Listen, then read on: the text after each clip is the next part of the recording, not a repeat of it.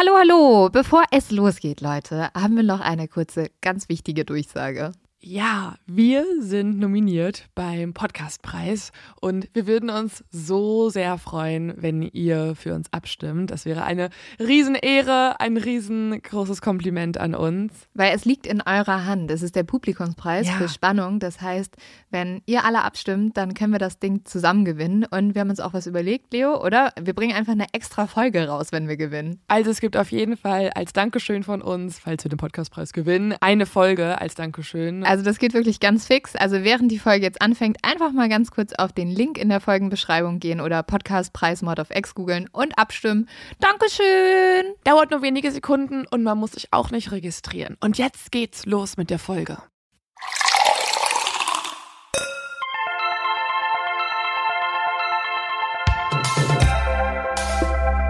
Mord auf X. Der internationale True Crime Podcast.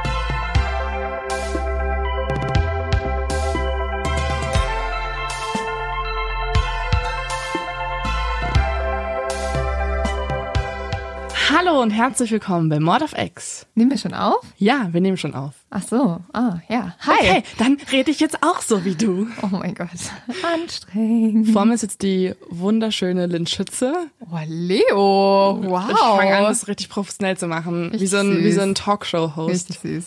Äh, ja, und jetzt muss ich ja auch so was Nettes zurück sagen. Obwohl ne? es nicht stimmt, ne? Ja, und vor mir sitzt die charmante und seit neuestem supersportliche Leonie Barth. Einmal joggen gewesen Ja. im Lockdown.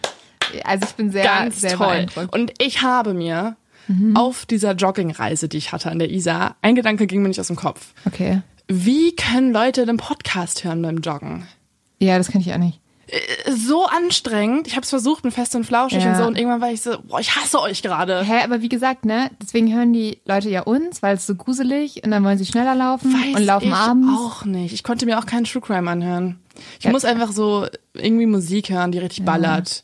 Vielleicht mit der brauchst du so ein, vielleicht sollten wir noch so einen Lauf-Podcast aufnehmen, wo wir die ganze Zeit nur so Nur schreien. ja, oder so beleidigen, so jetzt schneller, deine Mutter läuft schneller als du gerade. Guck die Oma auf der anderen Straßenseite an. Die wird das besser machen. Wow, und weißt du, wir fangen so an mit so zehn Minuten, weil man am Anfang, wenn man anfängt zu laufen, nur zehn Minuten laufen kann. Und dann, also wird die Podcastlänge immer länger. Und wir verarschen die Leute so, gleich hast du es geschafft. Nein, hast du gedacht, ne? Es geht weiter. Ja, finde ich, finde ich eine gute Idee. Müssen wir es mal überlegen. Ich finde zum Beispiel auch äh, diese Nike Running App, wo man immer nach jedem Kilometer die Ansage bekommt, maximal deprimierend. Weil man Nee. beginnt so, okay, ich schaff das unter fünf Minuten, unter sechs Minuten, unter sieben Minuten und dann irgendwann so, ach, ist jetzt Ich auch brauche halt egal, wirklich jemanden, der mir halt sagt so, du kannst es nicht. Und dann nicht so, ah, okay, okay, okay. Eigentlich braucht man aber auch nur Depressionen in Corona-Zeiten, finde Ja. ich. Also bei mir hilft einfach Stress und Wut und so. Dann laufe ich einfach und will Und dann- einfach. dann das das, halt. das ist Ja. mein Antrieb, wirklich. Das ist traurig, aber es ist der Antrieb. Was ich dir auch noch erzählen wollte, ist Ja. jetzt ein ähm, krasser Plot-Twist. Nee, nicht Plot-Twist. Äh, Themenwechsel. Themenwechsel. Ja, wow. Sprechen muss gelernt sein, ne? Gut, dass du einen Podcast machst. Gut, dass ich einen Podcast mache. Mit nee, mir. ähm, wir machen ja gerade noch so eine Recherche für eine Sache, die wir halt immer noch Wollen nicht wir wieder irgendwas können. ankündigen, wo wir Nein. nur sagen, wir kündigen irgendwas an und dann ist bald Ja. irgendwann irgendwas? Ich wollte nur drüber reden, da telefonieren wir ja sehr ja, viel. Oh, die ganze Zeit. mit sehr vielen Leuten. Und ich finde es so lustig. Also, oder ich finde es eigentlich gar nicht lustig. Ich finde es sehr erschreckend. Wir reden halt viel mit älteren Männern. Und ich habe eben schon wieder mit einem geredet. Ja. Und jedes Mal, wenn ein Telefonat aufhört, ne? Flirten die dich an? Ja, hä? Und ich- die sehen mich ja nicht mal oder Ja. irgendwas. Aber einfach, glaube ich, weil sie eine junge Frauenstimme hören. Und du hast ein komplett fachliches Gespräch. Und am Ende kommt sowas, ich wollte Ihnen nur noch mal sagen, Ihre Stimme ist wirklich richtig, richtig schön.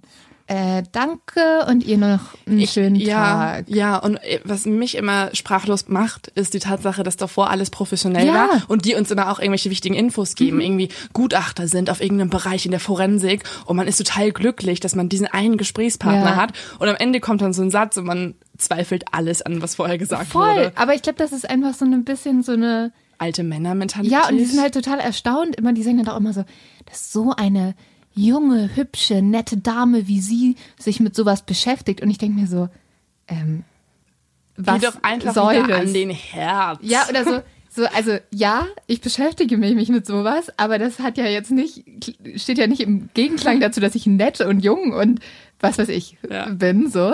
Ah, nee. Ja, ich glaube in der Branche, also gerade so unter Strafverteidigern und ähm, ja, in der Justiz, sage ich jetzt einfach mal verallgemeinernd, äh, ist, es, ist man das nicht so gewohnt. Das ist einfach mein Eindruck der letzten Monate, die wir uns damit beschäftigen. Deswegen gibt's halt dieses Meme, glaube ich, dass Leute uns immer schicken, wenn sie mal sterben, möchten sie, dass zwei junge Frauen Podcast über sie machen. Ja, vielleicht ist es gut, Das wäre auch mein Wunsch. Außer mein Tod ist maximal langweilig, dann will ich das niemandem zumuten, da zuhören zu müssen.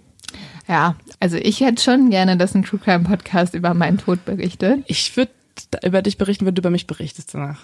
Äh, apropos äh? Sachen machen. Ähm, wow. Tag der guten Überleitung. Ähm, ja, wir haben ja am Freitag schon erzählt, dass wir ein Live-Event machen, was total verrückt ist, gerade ein Live-Event zu machen, weil Corona und Lockdown und alles. Aber wir machen das online und es wird richtig geil, weil es jetzt nicht irgendwie, wir machen nicht eine Skype-Konferenz mit euch, sondern Auch das finde ich eigentlich ganz Ja, cool. ja, und, so, aber- und was denkst du, Juliane? Wer Hä, war es? Das kann man ja tatsächlich machen in unserem Event. Ja. Aber trotzdem sitzen wir in einem fetten Fernsehstudio und es ist sehr professionell gemacht und es sieht aus, als würdet ihr eine Fernsehshow mit uns gucken, nur dass ihr mit uns reden könnt. es ist wirklich wie so eine Art Zoom-Konferenz, Fernsehshow, Ja. weil wir machen die Show, ähm, True Crime Podcast und aber auch Live-Show oder Live-Event, also in einer Bar, wo Leute irgendwie eine Sache vorstellen. Und wir möchten, also wir hoffen, dass ihr erstmal alle dabei seid ähm, und wir sozusagen einen True Crime Fall zusammenlösen und vor allem, dass wir uns alle, das, verraten wir das heute schon, wann, Ich nächste Woche? wir machen es in Häppchen, okay? Okay. Also heute verraten wir, dass wir am 26. Februar eine große, fette Live-Show im Internet machen, in diesem mysteriösen Neulandgebiet. Und wir machen ein geiles Event, Leute. Also ihr, wir verraten euch noch wie. Ihr müsst euch vielleicht ein bisschen special anziehen und wir machen uns coole Cocktails. Und es gibt natürlich auch Mord. Ja. Also, es gibt True Crime. Es ist nicht nur über Cocktails und über uns und über euch. Aber aber ihr könnt alle dabei sein. Und es ist ein Freitagabend, der endlich mal wieder gut wird. Ja, ohne Scheiß. Echt? Man macht endlich Ja, was. Also 26. geht alle Zweiter. auf. Eventim. Äh, Eigenwerbung Ende. Weiter geht's. Ja, wir freuen uns. Und eine Sache, die es natürlich auch geben wird bei der Live-Show, ist unsere Kategorie zu zum Verbrechen. Mhm. Ähm, die werden wir da ein bisschen anders aufziehen. Aber hier gewohnt wie immer, Lynn Schütze, bitte, bitte einmal, Leo, bitte einmal ab. Du bist so gut heute im Anmoderieren von mir. Ich meine es nicht ernst. Ja, ich weiß, aber ich, mir gefällt es trotzdem. Es ist ein zu dumm zum Verbrechen, über das ich schon im Vorhinein sehr gelacht habe, muss ich sagen. Ähm, es sind nämlich zwei Diebe, die ein bisschen Pech hatten, als sie sich den Tag ausgesucht haben, wo sie klauen gehen. Sie dachten halt, sie wären richtig, richtig klug. In Amerika gibt es einen Tag, der nennt sich Back to School Day. Also da gehen die ganzen Kinder wieder zur Schule und einen Tag vor haben die ganzen Geschäfte ganz viele Sales, damit die Leute da irgendwie Klamotten und Zeug kaufen können. Und die haben sich genau den Tag ausgesucht, haben gedacht, okay, cool, da sind da voll viele Kids, es ist richtig viel los. Da fällt niemand das auf, wenn wir da ein bisschen Sachen mitgehen lassen. Sind in dieses Einkaufszentrum gegangen, und haben angefangen zu klauen, wurden dann sehr, sehr schnell erwischt, was daran lag, dass es nicht nur Back to School Day war, sondern dass es auch eine ja, Initiative gab, die ich auch sehr amerikanisch finde, die sich nennt nämlich Shop with the Cop. Das heißt, jedes Kind, das da war, hatte einen Police Officer dabei, der ihnen geholfen In hat, Zivil. Sachen auszusuchen. Manche in Zivil. Ja, 60 Police Officer sind da rumgeschwirrt und haben die dann sehr schnell festgenommen. Zwei Feiertage. Ich würde gerne so ein ähm, Geräusch haben, dieses net, net, net. Ähm, Ich finde Shop with the Cop Day finde ich irgendwie extrem lustig. Ja, ich habe schon überlegt, ob wir auch mal sowas machen können, so Drink with the Cop oder dr- drink with a... oh, das nennen wir denn Shots with Cops.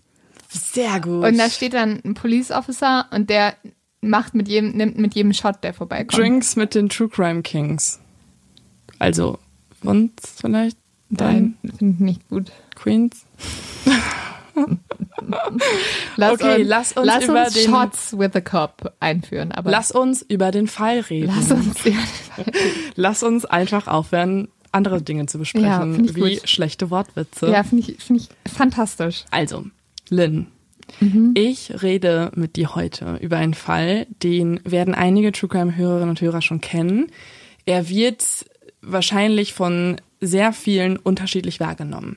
Also ich kann sagen, dass die eine Hälfte wahrscheinlich denken wird, oh mein Gott, unfair, gemein, Mitleid, diese Gefühle werden auftreten. Die andere Hälfte wird zynisch sein, wütend, mit Unverständnis reagieren. Weil so hat nämlich auch Amerika reagiert. Also der Fall hat die Gemüter in Amerika gespalten. Und heute bin ich gespannt, was er mit dir tun wird, beziehungsweise ich glaube, du kennst ihn leider auch schon. Ja. Ich rede nämlich über die Familie Menendez. Ah ja, okay, gut. Ja, ich kenne den Fall. Ähm, ich habe auch schon eine Meinung dazu. Aber ich lasse dich, glaube ich, jetzt einfach erstmal erzählen. Ja. Und dann bin ich auch super gespannt, das mit dir zu diskutieren. Oh, spannend, dass du den machst. Finde ich richtig, richtig cool. Ja, ich bin gespannt über deine Meinung jetzt. Ja, Können wir die kurz einmal vor? nee. Weil ich muss auch sagen, also ich habe mal eine Doku dazu geguckt und hatte danach schon ein Gefühl zu diesem Fall, aber ich habe auch immer noch das Gefühl, weil dieser Fall so umfassend Ja, ist, total. dass ich zu wenig weiß, um mir eine richtig, also Ja. dass ich jetzt meine Meinung hier Sehr rausblären möchte. diplomatisch, sehr Ja. diplomatisch. Erzähl dir. mal erstmal und dann werde ich schon meinen Senf dazu geben, keine Sorge. Ja, also wie gesagt, ich bin mega gespannt, dass wir diskutieren können, weil ähm, sogar ich, die jetzt dazu Mhm. mehrere Bücher gelesen hat und mich da sehr reingefuchst habe, auch ich bin noch nicht zu 100 Prozent auf einer Seite. Aber es wäre ja Okay. auch komisch, wenn man so Ja. durch die Welt läuft, ne? Deswegen. Ähm, ich Gut muss, und böse. den hasse ich, den mag ich. Ja. Ähm, noch vorher einmal kurz vorab zu der Quelle. Meine Hauptquelle waren die Artikel von Dominic Dunn. Das ist ein Autor und Journalist für Vanity Fair. Und der hat äh, von Anfang an den Prozess beziehungsweise auch den Mordfall und den ganzen Fall eigentlich begleitet und dazu ellenlange Essays geschrieben, die übrigens jeder lesen kann, einfach auf Vanity Fair. Wollte ich einmal kurz sagen, weil ähm, das lohnt sich total, das zu lesen, wenn man nochmal sich da reinfuchsen möchte. Aber hey, dafür gibt's ja die Podcast-Folge, also los geht's. Wir gehen zurück ins Jahr 1989 und schauen uns eine Familie an, die wie fast keine Familie, die ich jemals gesehen habe, den amerikanischen Traum verkörpert. Und das ist die Familie Menendez. Diese besteht aus José, dem Vater, Kitty, der Mutter und den beiden Söhnen Lyle und Eric. José Menendez ist der Geschäftsführer von Live Entertainment, einer Tochterfirma von Carolco Pictures, einer der größten Produktionsfirmen in Amerika in der Zeit, die unter anderem Filme wie Rambo, äh, Terminator 2, Total Recall, Basic Instinct, ähm, zum Beispiel Requiem for a Dream, falls du es kennst, das haben die alle gemacht. Und Boah, aber auch Basic Instinct ist ja so ein geiler Film. Weil auch bei Basic Instinct ist es ja so, dass nicht alles so ist, wie es scheint. Ja, das ist übrigens auch ein gutes Thema für diesen Fall. Also in diesem Fall kann ich schon mal vorab nehmen, es ist nicht alles so, wie es scheint. So wie es aber aktuell noch scheint, in diesem Jahr 1989, ist es so, dass diese Familie sehr perfekt wirkt. Sie haben den amerikanischen Traum umgesetzt. José ist nämlich eigentlich ein Einwanderer aus Kuba und sein Vater wiederum war ein berühmter Fußballstar in Kuba und seine Mutter eine olympische Schwimmerin. Übrigens auch die erste Frau, die in die kubanische Ruhmeshalle aufgenommen wurde. Er kommt also aus einer Familie mit hohem Status, mit großem Reichtum und sozialem Einfluss bis zum Jahr 1959. Da kam nämlich Fidel Castro an die Macht und fast der gesamte Besitz der Familie wurde von der neuen Regierung beschlagnahmt. Deswegen floh José nach Amerika und wurde in Amerika besessen von der Idee des amerikanischen Traums. Er hatte nämlich die Mission, all das Geld, was er vorher verloren hat und den Status, den er verloren hat, den wollte er sich wieder zurückholen in Amerika, weil er nämlich glaubte, ein Anrecht darauf zu haben und es sozusagen wieder gut machen wollte, was seiner Familie angetan wurde. Okay, er hat ein Anrecht auf Ruhm. Er hat ein Anrecht auf ein erhobenes Leben. Okay. Aber gut, das ist wirklich der amerikanische Traum eigentlich. Also, dass du dich von unten ganz nach oben hocharbeitest. Komplett. Ne? Und das hat er auch. Also es ging ein bisschen holprig los. Also er ist nach Pennsylvania gezogen zu Verwandten, hat sich in sein Zimmer eingesperrt, hat nur noch kubanisches Radio gehört und war die ganze Zeit wütend auf die Regierung, auf das Leben, auf die Welt hat dann aber angefangen, daraus zu schöpfen. Die Wut und das Unverständnis darüber, was ihm angetan wurde, hat ihn angetrieben, sodass er 1962 die Highschool abschloss, ein Schwimmstipendium auch bekam und dann auch noch seine Traumfrau kennengelernt hat, die 22-jährige Mary Louise Anderson, die aber jeder nur Kitty nennt. Die hat er kennengelernt und hat sie geheiratet. Und dann ging's steil aufwärts. Er wurde dann in einer der größten Wirtschaftsprüfungsfirmen angestellt und hat sich immer weiter nach oben gearbeitet und wurde irgendwann zu einem der bedeutendsten Producer und Manager Hollywoods. Wow. Mhm. Aber auch eine lustige Entwicklung von der als Wirtschaftsprüfer ja. zum Producer in er hat, Hollywood. Genau, er hat zwischendurch dann noch äh, in verschiedenen, bei verschiedenen Labels gearbeitet und riesengroße Musiker gesigned. Und durch jedes Signing bekommst du ja auch dann einen ordentlichen okay. Betrag nochmal für dich selbst dazu. Und es war auch noch eine andere Zeit, ne? Das muss man auch immer dazu sagen. Also die, ich, ich erzähle euch gleich noch ein paar Preise quasi, die er so bekommen hat oder ein paar Einkommenszahlen. Und dann muss man sich auch noch vorstellen, es war noch eine andere Zeit. Also in heutigen Werten ist das immens viel. Und aktuell ist er im Jahr 1989 eben CEO von Live Entertainment und dementsprechend einflussreich und wohlhabend. Kitty ist eine wunderschöne Frau, die früher haufenweise Schönheitswettbewerbe gewonnen hat und nun Hausfrau ist und sich um das riesengroße Anwesen der Familie kümmert und um die beiden Söhne. Diese sind einmal Lyle und Eric. Lyle ist Student an der Princeton University und erfüllt damit auch den amerikanischen Traum seines Vaters, weil der Vater hat immer geträumt, dass er eine sehr gute Uni gehen kann. Er hatte aber kein Geld, deswegen ja, war er Tellerwäscher eine Zeit lang und hat sich dann auf einer öffentlichen Uni durchgeschlagen und hat sie auch geschafft. Uh, vom Tellerwäscher zum Millionär, mhm, also wirklich. wirklich. Es ist absoluter amerikanischer Traum und Lyle ist ähm, jetzt ein bisschen, ja, das Versuchsexperiment des Vaters. Also Lai bekommt die komplette Bildung finanziert. Er bekommt alles, was er möchte. Er soll einfach nur eine Karriere machen, wie der Vater es sich wünscht. Und es ist doch auch so, also so erinnere ich mich daran, dass vor allem die Mutter die beiden Söhne auch sehr verwöhnt, oder? Also ja, die total. hat denen halt nix ausgeschlagen. Der Vater auch nicht. Also der Vater fährt erstmal eine Art von Erziehung, die so ein bisschen laissez-faire ist. Also sie können alles machen, das passt schon, ich regel das für die und mein Geld regelt sowieso alles in dieser Welt. Und dann schlägt es aber um in sowas wie, du musst jetzt aber was erreichen.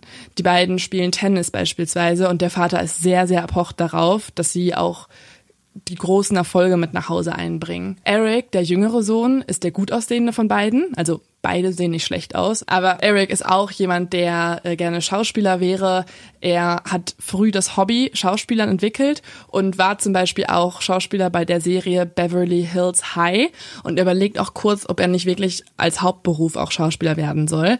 Das klappt nicht so richtig, muss man sagen. Also ich meine, er ist auch noch in dem Jahr 1989, ist er 18 Jahre alt. Da ist ja noch nicht alles verloren. Also du kannst ja immer noch Schauspieler werden. Aber er entscheidet sich dann eher für sowas wie Drehbuchautor oder Producer und geht dann eher in diese Richtung. Modelt nicht auch einer von den beiden so ein bisschen? Eric. Eric, Eric ja. macht alles, was mit seinem Aussehen zu tun hat. Okay. Genau. Er fühlt sich wie ein begnadeter Schauspieler. Eric geht auf die Beverly Hills High, die wahrscheinlich versnobteste öffentliche Schule in Amerika. Die sind doch auch teilweise wirklich so mit der Limo da vorgefahren sind, worden. Also, um nochmals einzuordnen, das sind die größten Rich Kids, die es gibt. Ja. Wirklich. Also, und, also, Eric hatte, glaube ich, auch alles. extrem schlechte Noten und der Papa hat dann immer wieder angerufen und gesagt, ja, aber mein Sohn. Ja, die waren die verwöhntesten Kinder ever. Also Privatjets, alles. Mit also dem, mit dem, mit der Limo zur Schule und mit dem Privatjet zum Tennisunterricht. So das ungefähr. sind halt die Kinder gewesen, die gesagt haben, ja, dann rufe ich jetzt meinen Papa an mm, und der, der regelt, regelt das. das. Ja, ja, safe. Trotzdem sagen gerade die Kollegen von José, dass es die ideale Familie ist. Also man sagt, ein Manager von Live Entertainment sagt zum Beispiel, sie standen sich außerordentlich nahe und es war eine große, glückliche Familie. Sie unternahmen Dinge gemeinsam. Man sagt über sie, dass sie mehrmals am Tag telefoniert haben, dass sie über die Tennisspiele der Kinder und die Freundinnen der Kinder gesprochen haben. Die Eltern haben sich für die Ergebnisse der Prüfung interessiert, haben sie unterstützt, wo es nur geht. Sie aßen gemeinsam Abend und das ist eigentlich in so einer Gemeinde, wo die Eltern viel beschäftigt sind, noch eine Seltenheit. Und das wussten alle über diese Familie und sie galt als eine sehr intakte Familie. Aber ich glaube, man kann sich denken, je öfter ich das betone, desto wahrscheinlicher ist es, dass es vielleicht irgendwie zu einem Ereignis kommt, was das zerstört. An einem Samstag in diesem Jahr geht die Familie auf ein Boot, also sie chartern ein Boot namens Motion Picture Marine in Marina del Rey und verbringen den Tag zu viert beim Haifischen. Auch so ein Hobby ist, was glaube ich nur so Reiche haben. Haifischen? Ja, ja. Die haben auch dann einen Kapitän, der fährt die dann da übers Meer und die haben einfach einen guten Tag zusammen. Boah, die haben zu viel Geld. Aber manchmal ist es auch so bei neureichen Leuten so, dass die dann wirklich die Kinder kriegen alles in den Arsch geschoben. Ja. Also so, guck dich mal hier in München um, da wird ein Mini, hm. so ein Mini-Auto zum 18. Geburtstag geschenkt, mhm. ein Cabrio. Und du denkst dir so, mhm hä, was geht denn bei dir ab? Also in, diesen, in dieser Zeit für die Familie war es aber noch so, da hat es schon irgendwie alles sehr gut mhm. funktioniert. Weißt du, die hatten das perfekte Leben. Die Familie lebt in einem Haus ähm, am Elm Drive, das ist eine sehr bekannte Straße in Beverly Hills. Ja, also zum Beispiel hier Rob Kardashian hat da mal gelebt. Das, da also, leben alle. Also da leben alle. Die leben in einem Haus, da hat vorher Elton John drin gewohnt, danach Prince oh und danach ja. Harold Prince, einer der bekanntesten Broadway-Regisseure und danach ein saudischer Prinz und der hat 35.000 Dollar im Monat bezahlt als Miete. Also das musste, und das war in der Zeit, das ist das doppelt ja immer ja. noch dann jetzt. Oh mein Gott. Es ist abgefahren. Also die Villa, die die besitzen, die hat sechs Schlafzimmer, einen Innenhof, einen Swimmingpool, einen Tennisplatz und ein Gästehaus. Das Gästehaus wiederum ist ungefähr so groß wie das Haus unserer Eltern zusammen. Also, okay. So ungefähr kann man schon mal die Größe die, Man sagt auch, also der Autor ähm, Dunn, äh, Dominik Dunn, hat über das Haus gesagt, dass die Größe trügerisch ist, weil man guckt sich das von außen an und denkt sich so, oh, das ist so groß. Und dann geht man rein und bemerkt, dass es noch viel größer ist, als man denkt. Also unfassbar. Man betritt dann so einen geräumigen Flur mit Marmorboden, einem riesen Kronleuchter und vorne im Treppenhaus befindet sich dann einmal die eine Seite des Flurs, die dann halt mit so einer ähm, Wendeltreppe hochgeht. Und auf der anderen Seite ist ein riesiger Salon, der wird nur das Fernsehzimmer genannt. Die hatten dann so mehrere Zimmer. Das Family-Zimmer war das Fernsehzimmer, da gab's das Wohnzimmer, das Esszimmer, das ähm, äh, keine Ahnung, Rumsitzzimmer, Atemzimmer. Also es gibt für jede Aktivität ein Zimmer. Hä? Sorry, ne? Ich denke mir bei sowas immer so. Also, ich habe in meiner kleinen 70 Quadratmeter Wohnung, die ich mir noch mit einer Freundin teile. Also, Für München ist es schon, schon groß. Das ist schon groß, ja. Also. Aber schon da laufe ich manchmal zwei Stunden rum und finde Sachen nicht. Ja. Ich, ich könnte nicht in so einem großen Haus wohnen. Ja, vor allem. Stell dir vor, du verlegst dein Handy. Überall ist Schall, du kannst keinen Podcast aufzeichnen. Nee, und du bist halt so richtig so. Im Schloss. Also wenn du da was verloren hast, dann ist es halt einfach weg. weg. Es ist halt einfach weg. Du bist so, okay, die nächsten zwei Tage durchsuche ich das Gästehaus. Danach drei Tage den linken Teil des, äh, des Schlosses. Dann. Und du hast ja auch gar nicht so viele Möbel, um da alles irgendwie reinstellen zu. Also es kann ja auch nie schön gemütlich sein, weil du musst dann ja ein komplettes Möbelhaus drin haben. Hast du mal Kim Kardashians Haus gesehen? Ja. Ein ganz normaler Betonblock einfach nur. Die haben nichts. Aber also falls jemand in sowas wohnt, um München rum, ich Wir würden trotzdem noch vorbei. Also ich verurteile euch auch nicht für euren Mini, aber kann ich was bei euch abstellen? Wir sind doch einfach nur neidisch. Komm. In diesem Family Room, also diesem Fernsehzimmer, ist ein riesengroßes Bücherregal und auf dem obersten Regal dieses großen Bücherregals stehen 60 Tennistrophäen, immer nur Erstplatzierte natürlich, die anderen kommen da natürlich nicht ins Regal rein, die Lyle und Eric im Laufe der Jahre gewonnen haben. Die kann man sich dann schön angucken. Also die Eltern empfangen ihre Gäste und sind so, das sind unsere Kinder, hier haben wir 60 Preise. Aber jetzt müssen wir wieder sagen, um. das hätten meine Eltern auch gerne gehabt. Ja, ich habe halt nur nicht den ersten Preis jemals gewonnen. Ich hatte in meinem Leben eine einzige Trophäe, dritter Platz im Surfen. Das Problem ist... Was ist das denn? Windsurfing habe ich gemacht. Das Problem ist, also erstmal war mein Papa der Trainer und war so wahrscheinlich so ein bisschen mhm. so okay. Und das zweite Problem ist, es gab halt drei Teilnehmer. Ich glaube, ich habe schon mal erzählt im Podcast. Und das war die oh. einzige Trophäe. Und ich war mal so, mm. Und dann Leuten, die ich mochte, habe ich noch die Story dahinter erzählt. Und nun gucken wir uns einen bestimmten Tag an, und zwar den 20. August 1989, und schauen mal, was die Familie gerade so macht. Die Kinder sind gerade auf dem Weg ins Century City Kino und machen sich da einen ja, Kinoabend, wollten eigentlich, ich glaube, Batman gucken. Nee, eigentlich wollen sie License to Kill gucken, aber die Schlange ist super lang, sagen sie. Und dann gehen sie am Ende in Batman. Während die Eltern ein bisschen was ähnliches machen, und zwar einen Filmeabend zu Hause im Fernsehzimmer. José trägt Shorts und ein Sweatshirt und Kitty ein Sweatshirt und Jogginghose und Turnschuh. Also gemütliche Chill-Outfits. Die beiden machen sich noch eine Schale mit Erdbeeren und Vanilleeis und setzen sich dann aufs Sofa und schauen sich Filme an. Gegen 10 Uhr nachts hört dann ein Nachbar in der Gegend, der wahrscheinlich so Kilometer weit weg wohnen muss, weil die Häuser sind riesig, wie gesagt, Feuerwehrskörper. Gegen Mitternacht dann kehren die beiden Söhne, Lyle und Eric, aus dem Kino zurück und fahren durch das Tor in der Elm Drive, parken ihr Auto im Hof und betreten das Haus durch die Vordertür. Und um 12 Uhr, also wenige Sekunden nachdem sie eintreten, sehen sie dann den schlimmsten Anblick aller Zeiten. Und dieser hysterische Notruf geht bei der Polizeistation in Beverly Hills ein. Den spiele ich einmal ab.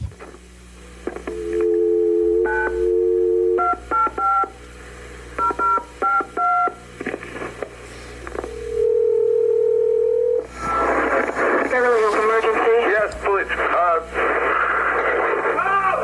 What's the problem? sounds, uh, What's the problem? What's the problem? someone killed my parents. Pardon me? Someone killed my What? Who? Are they still there? Yes. The people. No, What? no, no. Were they shot? Hey, Matthew. Uh, were they shot? Yes, They were shot? yes.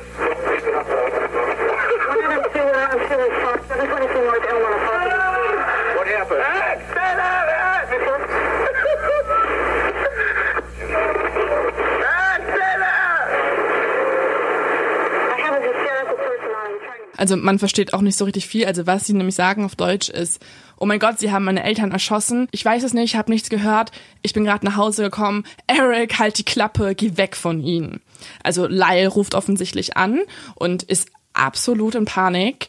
Was er nämlich vorfindet, ist ein Blutbad, was man selten so gesehen hat. Die Polizei fährt dann direkt zum Tatort. Mehrere Beamte gehen rein und sichern den Tatort auch. Es gibt erstmal nicht wirklich viele Beweismittel, die sie sichern können. Und der Polizeichef von Beverly Hills sagt danach im Fernsehen, ich habe sehr wenige Morde gehabt, die grausamer waren. Und warum waren die, also warum war es Ja, grausam? das erzähle ich jetzt, weil das äh, sieht man dann an den Autopsieberichten. Laut Autopsiebericht verursachte nämlich eine Explosion bei José eine Zitat explosive Enthauptung mit Ausweidung des Gehirns und eine Zitat Deformierung des Gesichts. Die ersten Schüsse trafen Kitty offenbar in die Brust, in den rechten Arm und in die linke Hüfte und in das linke Bein. Danach muss der Mörder oder die Mörder nachgeladen haben und in ihr Gesicht gefeuert haben, was zu, Zitat, multiplen Risswunden im Gehirn führte. Aber das heißt, sie wurde erst mehrmals angeschossen und dann wurde ihr ins Gesicht geschossen. Sie hat noch gelebt. Also man kann feststellen anhand der Wunden, dass sie erst angeschossen wurde, dann ist sie anscheinend auf dem Boden rumgekrabbelt, weil man sieht überall Blutspuren. Und dann wurde nach einer kurzen Zeit nochmal auf ihr Gesicht eingeschossen. Und der Autopsiebericht beschreibt das Gesicht als einen unerkennbaren Brei. Das finde ich ganz schrecklich, die Formulierung. Ich finde, man muss auch bedenken, jemanden einfach ins Gesicht zu schießen, erfordert auch erstmal. Ja, da bist du ein Psychopath. Ja. Du kannst doch nicht nach, also die krabbelt schon auf dem Boden rum. Schreit wahrscheinlich um Hilfe, sagt, hört auf, hört auf. Oh Gott. Eine Nachbarin, die in der Nähe der Familie Menendez wohnt, sagt später im Fernsehen, sie hat einen der Menendez-Jungen gesehen, wie er sich einfach nur auf den Rasen vor dem Haus in einen Ball zusammengerollt hat und vor Kummer einfach nur schrie. Die Familie, also die Söhne und die weiteren Angehörigen, beauftragen danach einen Polizeidetektiv, der die Morde privat untersuchen soll, weil die Polizei die nächsten Monate über nichts finden kann. Dieser Privatdetektiv sagt später, Zitat, ich habe schon viele Morde gesehen, aber nichts, was so brutal war. Blut, Fleisch, Schädel. Es ist nur schwer zu beschreiben. Besonders bei José konnte ich nicht glauben, dass das mal ein Mensch war. So schlimm war es. Oh mein Gott. Also es gleicht einem absoluten Massaker in diesem Familienzimmer. Ja, also es klingt total grauenhaft. Die vorherrschende Theorie in den Tagen nach diesem Mord ist, dass es ein Mafiamord war. Da in diese Richtung argumentiert zum Beispiel auch der Sohn Eric, der äußert sich in den Medien, dass er Noel Bloom dahinter vermutet, ein Verleiher von Pornofilmen und auch ein ehemaliges Mitglied der Bonanno-Familie, einer Mafia-Familie aus New York. Okay, und was ist das Motiv? Ja, also es gab anscheinend da ganz schön schlechte Geschäfte irgendwie und die waren irgendwie in Kontakt. Aber als Bloom befragt wurde, streitet er jegliche Beteiligung ab. Also man Okay. kommt auch Ja, gar gut, nicht. wäre auch merkwürdig, Ja. wenn er gesagt hätte, ach so, ja nett, dass Sie fragen. Das war ich tatsächlich. Ich habe schon die ganze Zeit gewartet, ich aber wollte eigentlich lügen, aber irgendwie habe ich es jetzt verraten. Die Brüder an sich und die Familie, also zum Beispiel Kittys Bruder und der Cousin von José und so, die vermuten auch alle die Mafia und die haben mega Angst. Deswegen ziehen die Brüder auch nach den Morden von Hotel zu Hotel. Man muss sagen, von Luxushotel zu Luxushotel. Also die holen sich Okay. fette, fette Suiten. Dann kommt es auch zu so ein paar Ereignissen, wo Lyle, der sehr verwöhnt ist, so ein paar Suiten auch nicht schön genug findet. Deswegen müssen sie immer wieder Hotels wechseln und so weiter. Aber letztendlich tun sie alles dafür, von weiteren Mafiosi nicht gefunden zu werden. Also Lyle argumentiert auch immer, dass er zum Beispiel eigene Leibwächter bräuchte, die ihn beschützen, weil er super Angst hat, dass er und auch sein Bruder von denselben Leuten getötet werden, die auch schon seine Eltern getötet haben. Und es kommt sogar dazu, dass Leibwächter zum ersten Mal in ihrer Karriere kugelsichere Westen tragen. Es gibt aber auch ganz viele Stimmen, dass es eigentlich überhaupt nicht typisch für die Mafia ist, diese Art von Mord zu begehen. Dafür war der Mord erstmal viel zu chaotisch, sagen sie, weil ich habe ja vorhin beschrieben, es war ein absolutes Massaker.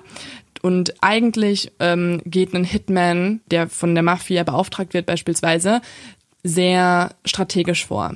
Meistens reicht zum Beispiel auch ein Schuss in den Hinterkopf und nicht sechs Schüsse auf José und zehn Schüsse auf Kitty. Und generell würde die Mafia auch nicht die Frau töten, sondern es sind ja oft einfach so, ja, so Warnzeichen an andere Leute, die sich auch gegen die Mafia stellen und dann lässt man die Frau leben, damit sie, ne, die Nachricht verbreiten kann beispielsweise. okay, aber sie haben ja die Söhne leben lassen. Die waren ja auch gar nicht da.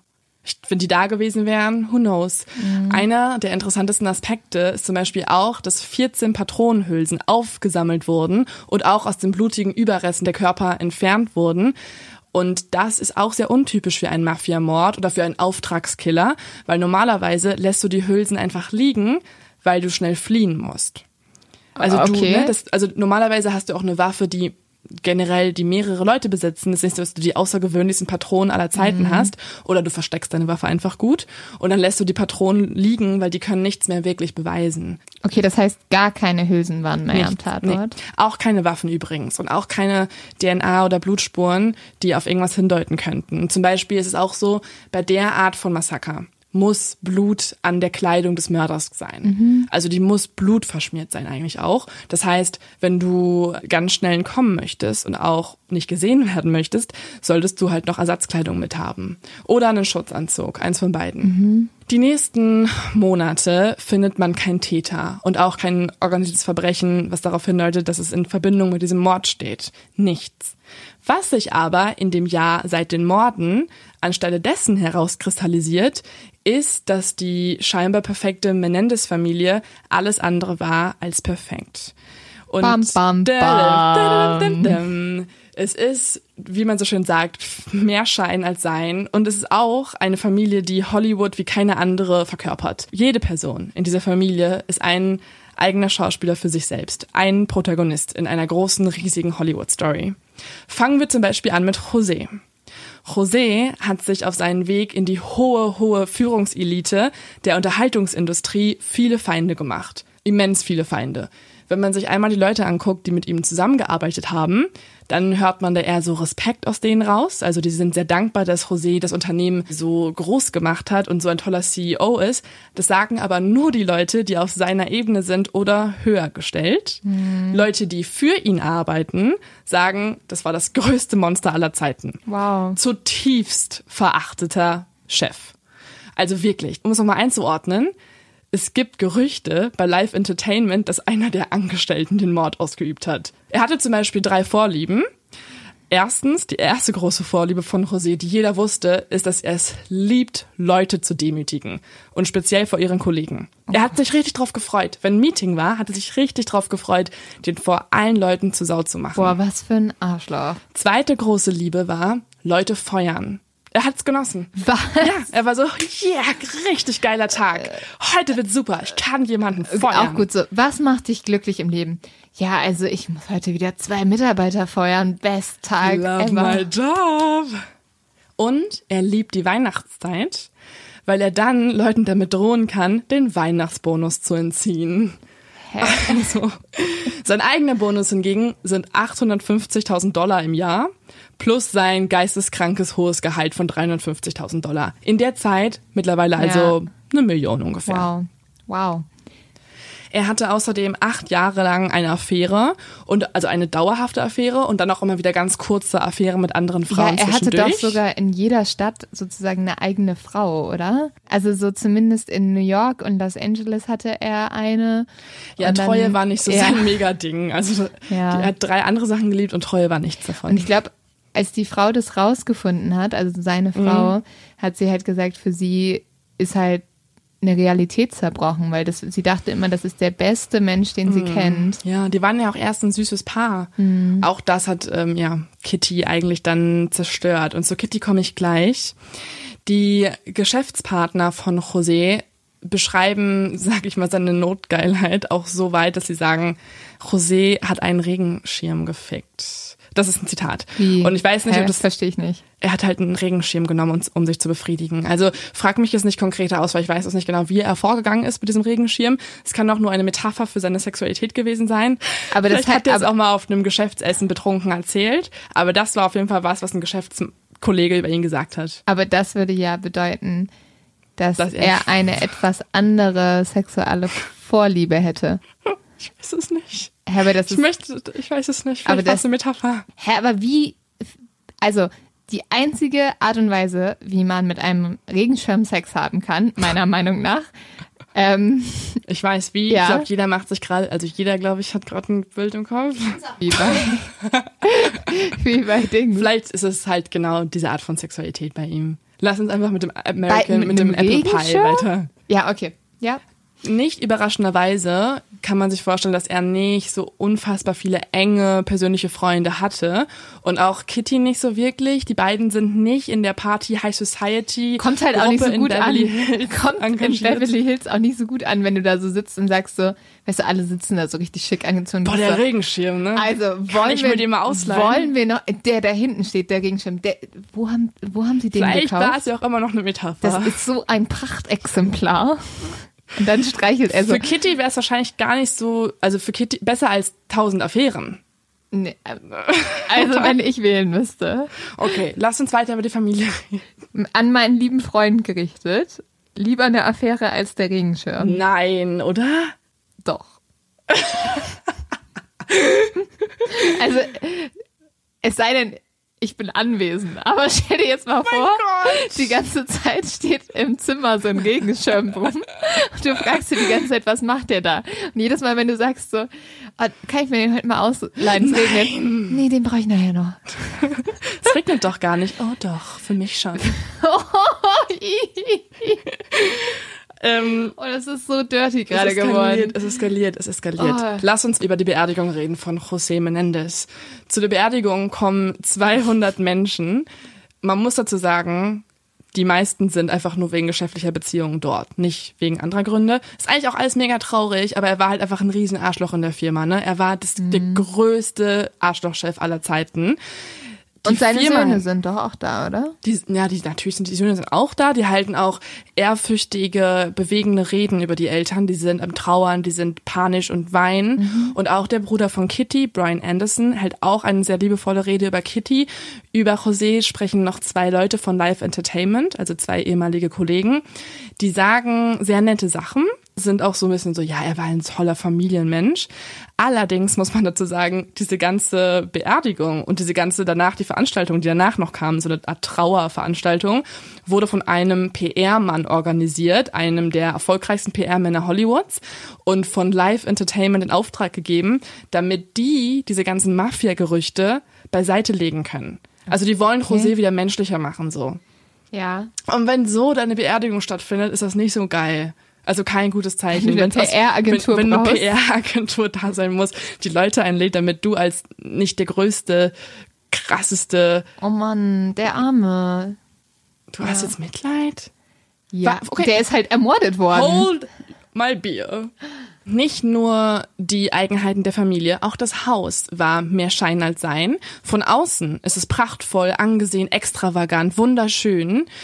Aber eigentlich ist es eine Metapher für die Familie gewissermaßen, denn von innen ist es lieblos und schäbig. Es ist nicht einfach nur eine Art schlechter Geschmack, dass man da super kitschige Einrichtung reingepackt hat. Es ist eigentlich ohne wirkliche Einrichtung. Also Leute beschreiben es danach als eher so eine Art Ferienhaus, was du dir mietest, wo aber alles schon drin steht und auch billig eingerichtet ist. Und man vermutet dann, dass es entweder so war, dass der hohe Kaufpreis nicht für die Inneneinrichtung gereicht hat oder dass einfach das Interesse fehlte. Und ich glaube, bei dem Mhm. Einkommen ist es eher das Interesse. Das ist einfach nur ähm, trist von innen. Vielleicht ist es auch der Einrichtungsstil der Reichen und Schönen. Ich weiß nicht, ob ihr schon mal Kim Kardashians Haus Ja. gesehen habt. Das ist halt leer. Ja. Da ist einfach nichts drin. Ja. Aber ja, ja, man sagt halt, also man sagt auch, dass es ein bisschen zu so Filmneureichen passt. Neureiche und müssen erstmal nach außen hin noch so wirken, aber innen ist es egal, was eigentlich Tatsache ist. ja. Kommen wir zur nächsten Person, bei der alles anders ist, als es wirkt, und das ist Kitty. Kitty wird von ihren engeren Freunden, sie hat nicht viele, aber einige, als eine zutiefst unglückliche Frau beschrieben, bei der es immer schlimmer wurde und immer erbärmlicher wurde, sagen die Freunde. Und warum? José hat sie konstant betrogen. Das ist eigentlich Ja, der stimmt, Hauptgrund. Sie hingegen hat jahrelang versucht, die Ehe zu retten, hat dabei aber eine komplette Co-Abhängigkeit entwickelt. Ein Angestellter von Live Entertainment sagt zum Beispiel, Kitty rief José alle 30 Minuten in seinem Büro an. Manchmal nur, um ihm zu sagen, welche Art von Pizza er zum Abendessen mitbringen soll. Sie war ein abhängiger Mensch. Sie wollte mit ihm sogar auf seine Geschäftsreisen gehen. Ja, aber wahrscheinlich ist es auch eine Art von Kontrolle. Also Es ist eine absolute Kontrolle. Und auch irgendwie Angst. Also das ist ja manchmal auch was in toxischen Beziehungen passiert. Also desto mehr sich die Person von dir wegbewegt Ja. oder desto mehr die dir zeigt, du bist Ja. nicht gut genug, dass du dann immer mehr bist so, okay, ich muss, ich muss da hinterherkommen. Ich muss, Mhm. ich muss dem zeigen, dass ich toll bin. Und vielleicht liegt es ja an mir. Vielleicht liegt es ja an mir, dass ich Ja. dem, So, der mich betrügt. Ich, ich glaube, so. das ist wirklich so das Ding hier, weil sie hat zum Beispiel auch irgendwann dann zu Alkohol und Tabletten gegriffen, um Mhm. damit klarzukommen, also um ihre negativen Gefühle in den Griff zu bekommen.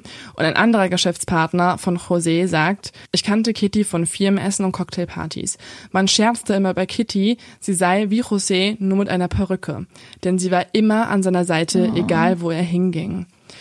Und eine Freundin von Kitty wiederum erzählt, dass Kitty so tief unglücklich war über die Untreue ihres Mannes, dass sie dreimal versucht hat, sich das Leben zu nehmen. aber alle diese Selbstmordversuche eigentlich eine Art von Hilfeschrei waren und nicht eine Sehnsucht nach dem Tod. Sondern Ja, einfach so, ja. gib mir Aufmerksamkeit. Äh, Mir geht's schlecht, bitte seht es. Und warum hat sie sich nicht getrennt? Ja. Das, also José an sich wollte sich auch nie trennen, weil für, für José ist, Mhm. Ja, ist ja für beide, für beide ist es sehr wichtig, was denken die Leute von Ja. uns. Und nach außen waren sie ja die perfekte Familie, nur die engsten Leute und die Familienmitglieder selbst wissen die Wahrheit. Sogar die Großmutter wusste das alles nicht. Also es ist ein Schock für alle, als man rausgefunden hat, wie zerstört die Familie eigentlich ist. Und die Söhne sehen auch immer wieder, wie José Kitty behandelt, und zwar einfach scheiße, und fangen an, ihre Mutter gleich zu behandeln. Also die Mutter wurde von allen Oh Gott. zu wenig geschätzt und zu wenig einfach beachtet. Das ist ganz traurig. Sie hat dann auch in den letzten Jahren ihr Aussehen vernachlässigt. Sie wurde dicker. Sie hat sich die Haare unnatürlich gefärbt, also so gar nicht zu ihr passend, sagt die Freundin zumindest alles. Und äh, hat sich gehen lassen, hat Tabletten genommen, Alkohol getrunken und war oft einfach nur apathisch auf dem Sofa. Ja, Also keine Ahnung, wahrscheinlich, auch wenn du irgendwie bedenkst, so, dein Mann und deine Söhne sind die wichtigsten Menschen in deinem Leben, die einzigen, die du noch richtig siehst, weil du gar nicht mehr richtig rausgehst. Und dann behandeln die dich wie Scheiße. Das macht was mit einem Menschen, so. Also, oh Gott, die Arme, ja. Und sie wollte sich nicht trennen und José auch nicht, weil José. Ja, kein Wunder, dass sich José nicht trennen wollte. Der war halt so, ja, also, wenn ich nach Läuft Hause doch komme, alles ganz gern mit meinem Regenschirm. Ja, ist, ja, und Essen steht auf dem Tisch und dann habe ich noch zehn Chicklets auf der Seite, so. Und seine Söhne hingegen waren für ihn aber nicht so das Perfekteste. Also da kommen wir zu den nächsten beiden Protagonisten, die auch alle so ein bisschen an der Nase rumgeführt haben mit Schein und Sein.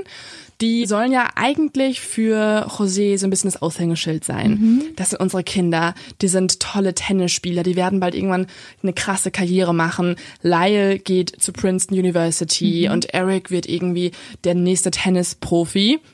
Aber in Wirklichkeit sind die beiden extrem unbeliebt. Sie sind die schlimmsten Rich Kids jemals. Sie erlauben sich so viele Dinge, die wird sich noch nicht mal irgendwie eine allürenbehaftete Paris Hilton erlauben oder so. Zum Beispiel.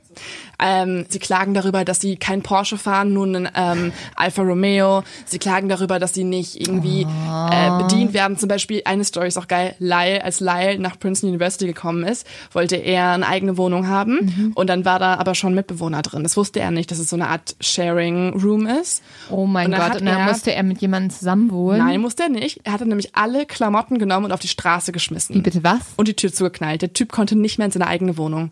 Das war halt Lyle. So hat er sich benommen. Oh mein Gott. Ja, kein Wunder, dass die niemand mochte. Also das klingt einfach nach den schlimmsten. Die haben sich alles erlaubt. Ja. Die haben gestohlen, Menschen schlecht behandelt, von oben herab behandelt. Sie hatten so viele Allüren und vor allem sind sie Josés Credo gefolgt, denn José lebte nach einem ganz speziellen Motto, was sich auf die Söhne abgefärbt hat. Und zwar war das Betrügen, Stehlen, Lügen, aber gewinnen. Wie bitte? Was? Ja. Also, Ja. oh, ich muss sagen, es klingt für mich nach so richtigen Typen in der Uni, die auch wirklich denken, also ihnen gehört die Welt Ja, und dann irgendwie dachten, auch ein Mädel an den Arsch krapschen Ja. und dann beschwert man sich und dann Du hattest halt einen kurzen Rock an, war nicht meine Ja. Schuld. und dann halt, wenn irgendwie eine Klage reinkommt, ja, Daddy regelt es schon. Oh, wie schlimm. Komplett. So waren Oh. die wirklich. Und vor allem, jetzt kommen wir zu einem Ereignis, 1988. Das zeigt nochmal, wie die tickten. 1988 haben die Menendez-Brüder einen Einbruch und einen schweren Diebstahl begangen. Warum? Genau, die Frage ist, warum? Die sind eigentlich unfassbar reich, die bekommen alles. Was sie aber nicht haben, ist der Nervenkitzel. Sie möchten Nervenkitzel. Deswegen stehlen sie von Nachbarn ähm, Geld und auch Schmuckstücke im Wert von 100.000 Dollar aus den Tresoren. Dabei ist beim ersten Einbruch noch ein Freund von den beiden, der sie aber dann beim zweiten Einbruch nicht mehr begleitet und auch verrät. Okay, und was passiert dann? Ja, also erstmal tun das ein paar Leute als kranke Streiche reicher Kinder ab. Aber José findet es auch raus. Und er beschimpft die Söhne, aber allerdings nicht aus dem Grund, dass sie, wie man vermuten würde, weil sie geklaut haben, sondern er beschimpft sie, weil sie erwischt wurden. Und José ist ja so ein Typ, der nimmt Dinge in die Hand. Also er regelt. Das heißt, was er jetzt tut, ist, er fährt zu den Leuten, die beklaut wurden, klingelt da mit den beiden Söhnen halt hinter sich und sagt, sorry, die haben hier Scheiße gebaut, hier sind die Juwelen und nochmal 11.000 Euro quasi Schweigegeld. Wie bitte? Jedes andere Kind würde dafür ins Gefängnis gehen. Ja, die Oder werden- zumindest mal eine Nacht in der Zelle schlafen. Ja, es ist leider nämlich auch so, dass die auch theoretisch halt ähm, angezeigt werden müssten. Aber José beschließt, dass die ganze Schuld auf Eric geschoben wird, weil Lyle ja in Princeton ist und es ist ja der große Wunsch, dass er die Uni da gut macht. Das heißt, Eric soll die Schuld auf sich nehmen, damit er weiter zur Ivy League Schule gehen kann. Okay. Das ist der Wunsch des Vaters. So gesagt, so getan. In einem Deal, der von dem Anwalt ausgearbeitet wird, bekommt Eric dann Bewährung und obligatorische Therapie. Also er soll zum Therapeuten. Und Kitty hat auch schon so lange einen eigenen Psychologen und den fragt sie dann so, hey, hast du irgendwen für meinen Sohn? Und dieser empfiehlt einen sogenannten Dr. Osil und der ist noch sehr, sehr wichtig für diese ganze Geschichte. Den können wir uns auch mal merken. Okay, und zu dem geht ähm, Eric jetzt. Zudem geht Eric ab diesem Zeitpunkt. Okay. Also 17 Jahre alt, muss er jetzt äh, eigentlich einmal die Woche oder alle zwei Wochen zum Therapeuten. Das Ding ist so ein bisschen, das ist ein Therapeut, der wird von den Eltern bezahlt. Sehr, sehr gut bezahlt. Und es gibt unter der Hand auch einen Deal, der so besagt, ja okay, was der dir erzählt, geht natürlich auch an uns weiter. Also hier ist alles super manipulativ und verstrickt. Lyle besucht weiterhin Princeton, wird jedoch nach einem Semester wegen Spicken in Psychology 101 suspendiert. Oh. José versucht dann noch mit Geld was zu regeln. Er sagt dann so, hey Leute, können wir drüber reden? Kann er bleiben? Aber die Uni sagt, nein, sowas machen wir nicht. Und entweder geht er jetzt für ein Jahr Ein und kann dann irgendwann wiederkommen. Also das war die Regel. Entweder gehst du ein Jahr selbst und kommst dann wieder oder du wirst komplett suspendiert. Und dann kommt zu einer Sache, die finde ich auch so absurd. José ist nämlich so erbost darüber, dass er erstmal total wütend auf die Uni wird und dann entscheidet er, dass Lyle weiterhin in Princeton wohnen soll, also in New York wohnen soll, damit er seinen Geschäftspartner nicht erzählen muss, warum Lyle zurückkommt. Also, er eigentlich soll- spielen sie so, dass er noch da ist, obwohl er gar nicht mehr da ist. also einfach so ein bisschen so tun, als ob er da zur Uni gehen würde, damit José nicht Mhm. entblößt wird. Okay. So absurd. Also wie kannst du denn deinen Sohn da mitmachen lassen bei deinen ganz kranken Ängsten oder Spielchen? Lyle kehrt aber zurück und arbeitet dann auch kurzzeitig für Live Entertainment. Kann man sich auch vorstellen, was das für eine Rolle war. Also über den Rich Dad einfach dann mhm. da halt reingekommen. Und die Leute, die bei Live Entertainment arbeiten, also karriereorientierte Mitarbeiter, hassen Lyle. Ja, klar. Die sagen, dass der, der kam ständig zu spät.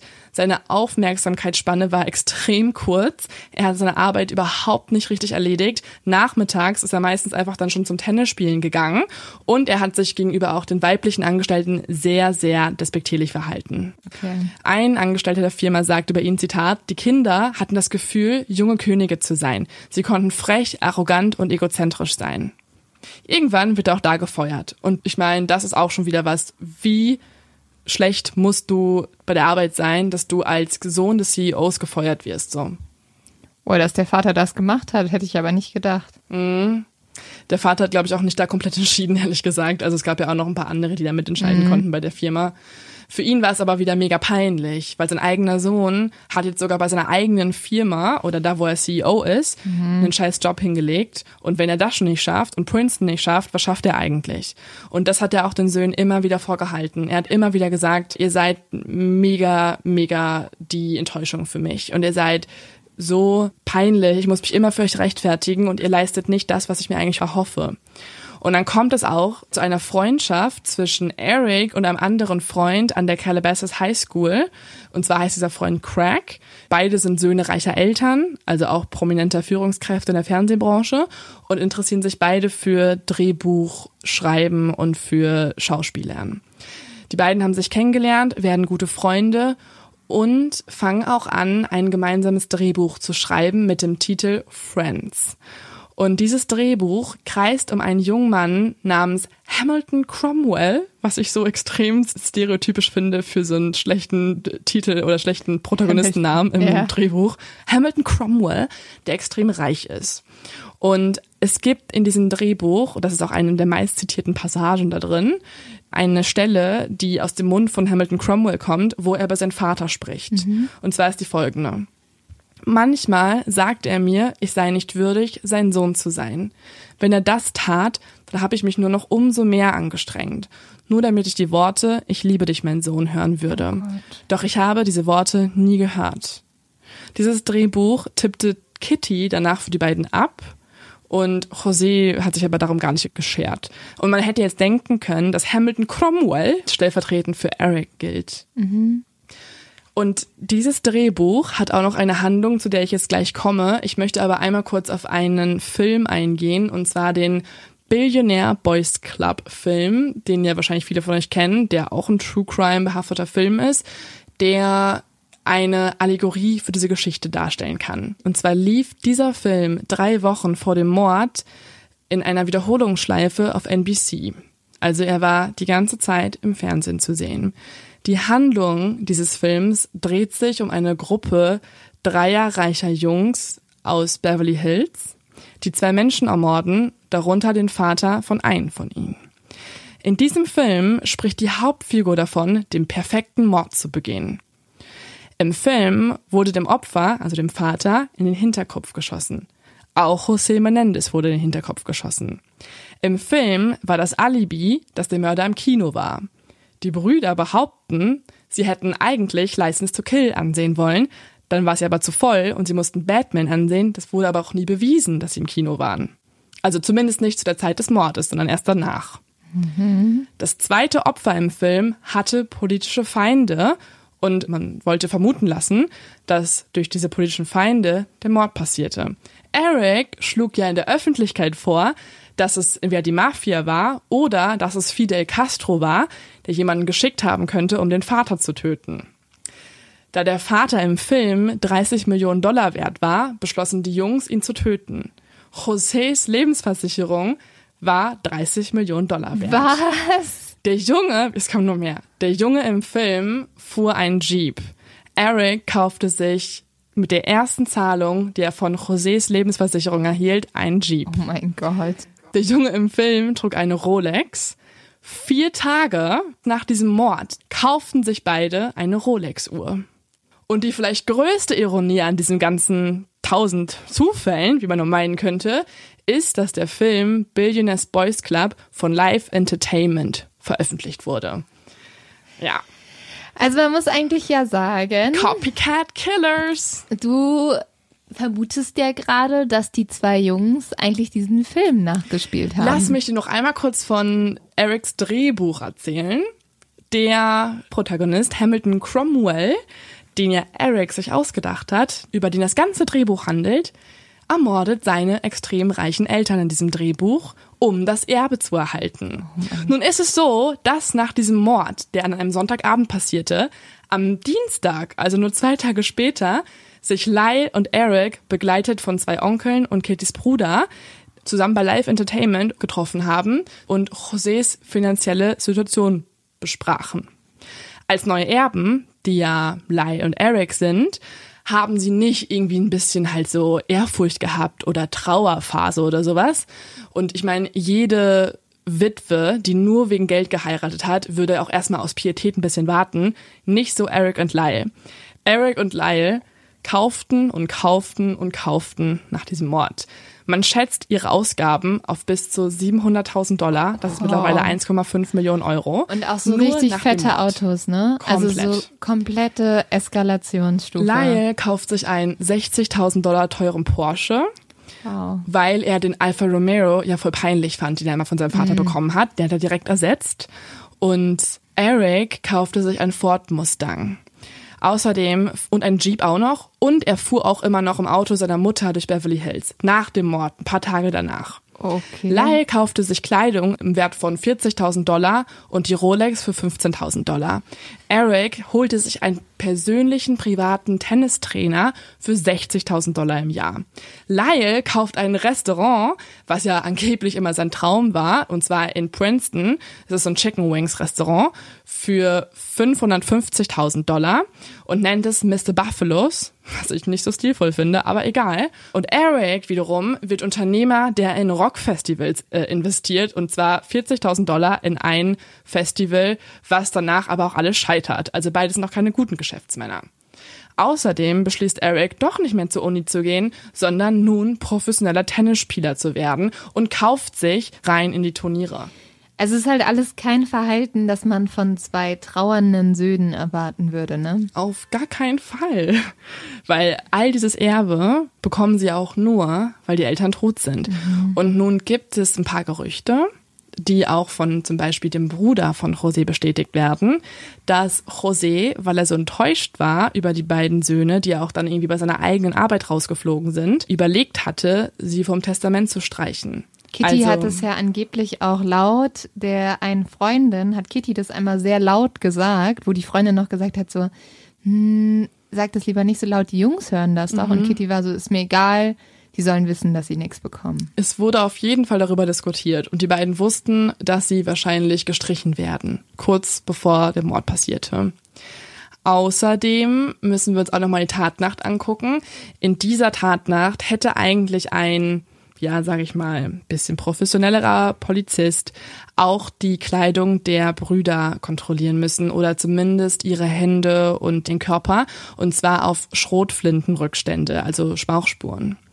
Das hat man aber nicht getan, weil die beiden so sehr getrauert haben. Und hätte man das getan, hätte man aber bei Eric und auch bei Lyle überall diese Spuren gefunden. Hätte man auch ihre Tennistaschen durchsucht, die sie direkt nach dem Mord genommen haben und sie waren direkt am nächsten Morgen Tennis spielen, also einen Tag nach dem Mord, hätte man gesehen, dass in diesen Taschen keine Schläger waren, sondern die ganze Kleidung blutverschmiert, die sie wechseln mussten und auch die Waffen. Außerdem erinnern wir uns ja auch an die Gerüchte bezüglich der Mafia. Die wurden ja von den Brüdern selbst in die Welt gesetzt, weil tatsächlich hatten die beiden von Anfang an vor, den Mord zu begehen. Ein Tag bevor die Eltern ermordet wurden, war die Familie ja auf dem Schiff. Und der Kapitän berichtet später, dass er nicht viel Interaktion stattfinden sah. Das liegt daran, dass die Eltern sich durchgehend hinten auf dem Deck gesonnt haben und gesprochen haben und die beiden Söhne waren die ganze Expedition lang vorne so komplett nass auch irgendwann schon von den Wellen und haben getuschelt. Tatsächlich haben sie sich nämlich bei diesem Ausflug alles überlegt, was sie machen sollen. Einen Tag vorher waren sie in San Diego, haben die Waffen geholt und haben dann auf dem Boot besprochen, wie sie vorgehen und haben den perfekten, sogenannten, wie sie sagen ja, perfekten Mord geplant. Um das Erbe der Eltern zu bekommen. Genau. Weil er angedeutet hatte, dass sein Testament revidiert werden müsste. Und die Söhne haben sich dann halt gedacht, gut, dann töten wir dich halt vorher und bekommen die ganze Kohle. Okay, wow, Leo. Also, wie gesagt, ich kenne den Fall ja. Und ich bin ganz froh, dass wir jetzt an dem Punkt sind, weil ich musste mich die ganze Zeit so zurücknehmen, Mhm. weil ich wusste natürlich, dass die Jungs ihre Eltern umgebracht haben. Hast gut mitgemacht. Ja, Das ne? Nicht zu verraten Schon. Es war sehr schwer. Ähm, aber was kennst du das nicht, wenn du äh, Filme guckst und eigentlich schon weißt, wer der Mörder ist? Dann fallen dir andere Dinge nochmal neu auf. Mhm. Ja. Und damit kommen wir auch gleich zum Leo-Tipp. Aber nochmal kurz äh, dazu, das ist halt echt so, wenn du den Anruf beispielsweise hörst, während du schon längst weißt, dass es die beiden waren, ist es die größte Schauspielleistung aller Ja. Zeiten. Also Ja. tatsächlich so, someone killed my parents, Eric, shut up! Oh no! Ja. Don't touch them! Ja, don't touch them, haben die ja wirklich gesagt. Und Wahrscheinlich hat er es gesagt halt so, nicht deine Fingerabdrücke da drauf. Ja, wahrscheinlich wirklich. Ja. Und die sind dann halt zum Kino gefahren und zurückgekommen und dann war ja klar für beide, die müssen jetzt performen. Mhm. Und Eric wahrscheinlich so, ja, easy, geil. Ich bin schon bei Local Beverly Hills 90210 Ich bin gewesen. Schauspiel-Pro. das kriege ich jetzt hin. Ich bin hier, Harry, wie heißt er, Harry Cromwell. Ja. Mein eigener Protagonist aus dem Buch. Aber ich muss sagen, also ich kannte den Fall, aber so ins Detail wusste ich das alles überhaupt nicht und ich finde es mega spannend. Und ich glaube, wir haben ja sowieso vorher schon überlegt, ob wir zwei Folgen Ja. draus machen. Also es gibt nämlich jetzt einige Dinge, die ich gar nicht erzählen konnte, weil es dann wieder sehr ausufern wird. Ähm, es gibt nämlich eine ganze Handlung in der Vergangenheit, die Eric und Lyle anbringen als quasi Argumentation dafür, warum sie ihren Vater ermordet haben. Also es gibt noch eine weitere Wendung in diesem Fall, womit sie ihre Taten rechtfertigen. Und es gibt eine absolut dramatische Geschichte, wie die beiden überhaupt festgenommen wurden. Also wie es dazu kam, dass es aufflog, dass es die beiden waren. Und das würde ich alles nächstes Mal ganz genau nochmal erzählen, weil man kann da wirklich nochmal in die Tiefe gehen. Mich würde halt auch voll interessieren, was ist wirklich in der Tatnacht passiert, ne? Ja, genau. Und ja, also du hast es ja eben schon mal erwähnt. Ähm, wir gehen nochmal in ihre Vergangenheit, beziehungsweise ihr denkt jetzt ja wahrscheinlich so, oh mein Gott, die zwei verwöhnten Boys haben ihre Mhm. Eltern umgebracht. Es gibt aber auch einige Menschen, die bis Definitiv heute sehr sagen, ja. ja, die bis heute sagen, die zwei Jungs haben zwar ihre Eltern umgebracht, aber es ist verständlich, warum sie es getan haben. Genau. es- Was noch folgt, ist ein spektakulärer Prozess, wo sie erklären, warum sie es getan haben. Und man kann zum Beispiel bei Eric sagen, wir laden ja auch immer wieder auf Instagram und Facebook die Fotos hoch. Eric ist halt so ein Sunnyboy, ne? Er Mhm. sieht mega hübsch aus und ist einfach so der Frauenschwarm. Und er Die hat, haben auch beide noch geheiratet. die haben halt auch eine Fangemeinschaft, ne? Ja. Eric, bei Eric läuft's richtig geil mit Frauen. Das ist wirklich so. Die haben eine, ich habe, ähm, um so Fotomaterial zu finden, Ja. war ich auf so ein paar Seiten, das waren dann so I'mYourStalker.com da waren dann nur so Nacktfotos von Eric und so. mein Alles auf Okay, Instagram. wow. Jetzt könnt ihr euch alles reinziehen. No worries, we got you covered. Genau. Wenn und ihr jetzt noch ein paar Nacktfotos von Kriminellen sehen wollt, wir, wir liefern. Wir liefern halt einfach für euch. Ja, aber vergesst nicht, ähm, die Mutter wurde mit zehn Schüssen ermordet. Aber hey. Super brutal ins Gesicht geschossen. Ja, also vielleicht mehrmals nachgeladen. Ja. Okay. Und Leo, ich will halt unbedingt mit dir auch richtig darüber reden, weil ich, also ich habe ja mich wirklich zurückgehalten und Ja. ich, ich glaube, ich muss mich jetzt auch noch mal, ich will mich noch mal richtig in den Fall reinwühlen, weil die große Frage ist ja, sind die zwei schuldig oder sind sie nicht schuldig aus Grund von bestimmten Umständen? Mhm. Also ich sag mal so viel. Im Prozess werden die beiden gefragt, plädiert ihr für schuldig oder nicht schuldig? Und sie lächeln und sagen dann not guilty. Sie lächeln.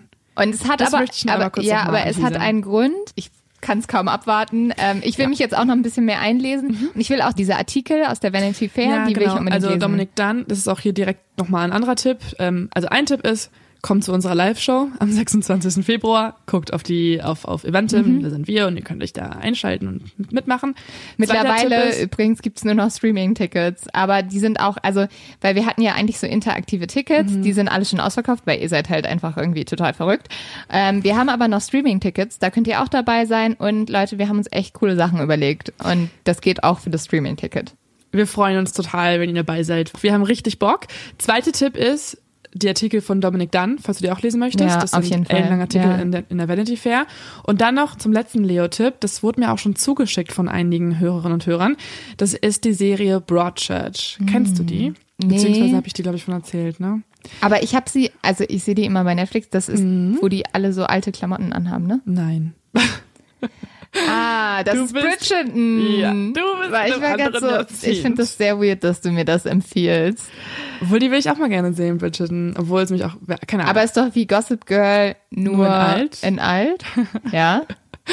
Weiß ich nicht ganz genau. Broadchurch ist eigentlich das Gegenteil. Also Okay. es ist überhaupt gar nicht wie Gossip Girl. Es ist nämlich eine Serie über ein sehr idyllisches Küstendorf Mhm. in Südengland.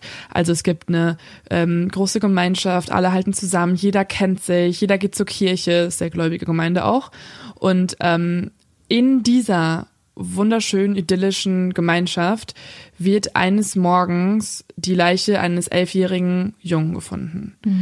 Also man findet eines Morgens die Leiche des elfjährigen Dannys am Strand, was das komplette Dorf verändern wird. Und was so super spannend an der Serie ist, ist die Tatsache, dass das ähm, pro Folge sehr langsam erzählt wird, sehr authentisch erzählt wird. Also die schleppenden Mordermittlungen werden ganz genau beleuchtet und man sieht, wie dieser eine Todesfall das ganze Leben verändert. Und äh, zum Beispiel ist der Hauptcharakter, also der Cop ist David Tennant, der übrigens auch den Des gespielt hat in der Serie von, ähm, die wir letztes Mal gesagt haben, über Dennis Nielsen. Diesmal ist er in der gegenteiligen Position, also jetzt ist er der ermittelnde Polizist, macht es auch wieder mega geil, also richtig gutes Schauspiel.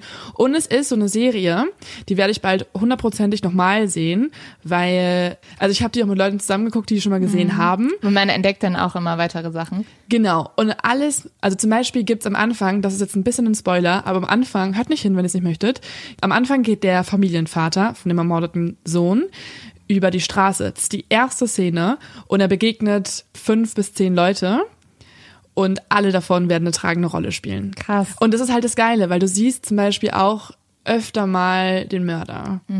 Und wenn du es nicht spannend. weißt. Mega spannend. Und ich wusste, dass der, dass man den öfter mal sehen Ja. wird. Und ich war immer so, ist es der oder die oder der? Und das ist ziemlich geil, das so zu gucken, weil man will versuchen mitzuraten, aber ja. Ja. Okay. Ja, also ich muss aber sagen, ich finde es ein bisschen verwirrend, dass es der gleiche Schauspieler ist wie Dennis Nielsen, weil ich werde halt so, ich werde es Mhm. gucken und zwischendurch bin ich so, Oh, das war der Kopf. nein, nicht den Schrank aufmachen. Nimm die Leiche von ihm weg, sonst Ja. tut er böse Dinge. Oder so, er fasst die aber schon ganz schön behutsam an. Also, hm. Nee, also der Schauspieler ist mega. Ich finde Okay. den so, so gut. David Tennant, also wirklich Shoutout. Wird er niemals hören, aber hey, bester Schauspieler. Und dann, äh, ganz zu guter Letzt, äh, danken wir euch für eure Aufmerksamkeit. Wir freuen uns, dass ihr jedes Mal einschaltet und freuen Leo, das ist so eine formelle auf- Folge von dir. Ich weiß, aber ich möchte es manchmal sagen, weil ich höre das in anderen Podcasts, Ja. hauptsächlich amerikanischen, und denke mir jedes Mal so, das ist so, ist ja auch voll ehrlich. Zum Beispiel jede Fünf-Sterne-Bewertung, jedes Mal, wenn uns Leute auf Instagram teilen, Ja. bringt uns das mehr als alles andere. Also Hä, mehr wir als freuen uns so einen- doll, einen ne? Patro wie heißen die? Patreon, wo du Geld von Ja. deinen Hörern bekommst. Also es ist jedes Mal diese Art von Anerkennung, die man braucht, und das macht den Podcast überhaupt erst möglich. Dass Ja, es Leute ist halt hören. wie das, wie der Applaus am ja, Ende. Ja. Und irgendwie so, wir gehen ja auch unsere Nachrichten, auch wenn wir nicht immer auf alle antworten, wir gehen sie durch, wir lesen uns die Rezensionen durch und manchmal Da weinen wir traurig. ganz, ganz viel. Ja, aber wir freuen uns halt echt. Also ich weiß, ich habe ja vorher auch so lange Podcast gehört und ich habe nie eine Rezension geschrieben. Ich habe auch nie, ich habe nie unter Fotos kommentiert oder auch so, nicht, weil irgendwie ist es ein bisschen weird auch. Aber zum Beispiel bei mir ist es so, ich lese die Kommentare unter unseren Fotos mehr durch als die Nachrichten, weil es Ja. schneller geht. Du kannst Ja, so schnell voll, so durchscrollen.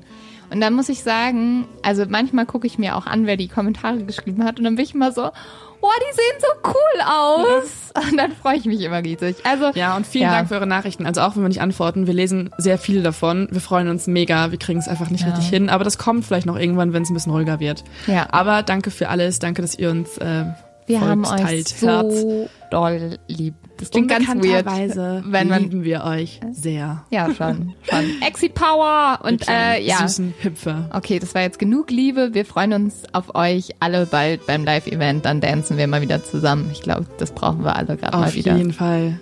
Okay, bis dann. Ciao, ciao. Und nächste Woche. Und nicht, äh, schreibt uns mal eure Theorien. also nicht Theorien, aber eure Meinung zu dem Fall, gerade die Leute, die den Fall schon kennen, äh, gerne, voll. was haltet ihr davon? Denkt ihr, die Total. sind schuldig oder nicht schuldig? Weil dann bringen wir das in die nächste Folge ein. Ja, das finde ich auch mega interessant, weil ich bin auch auf dich nächste Woche gespannt, Mhm. was du so sagst und was ich so sage.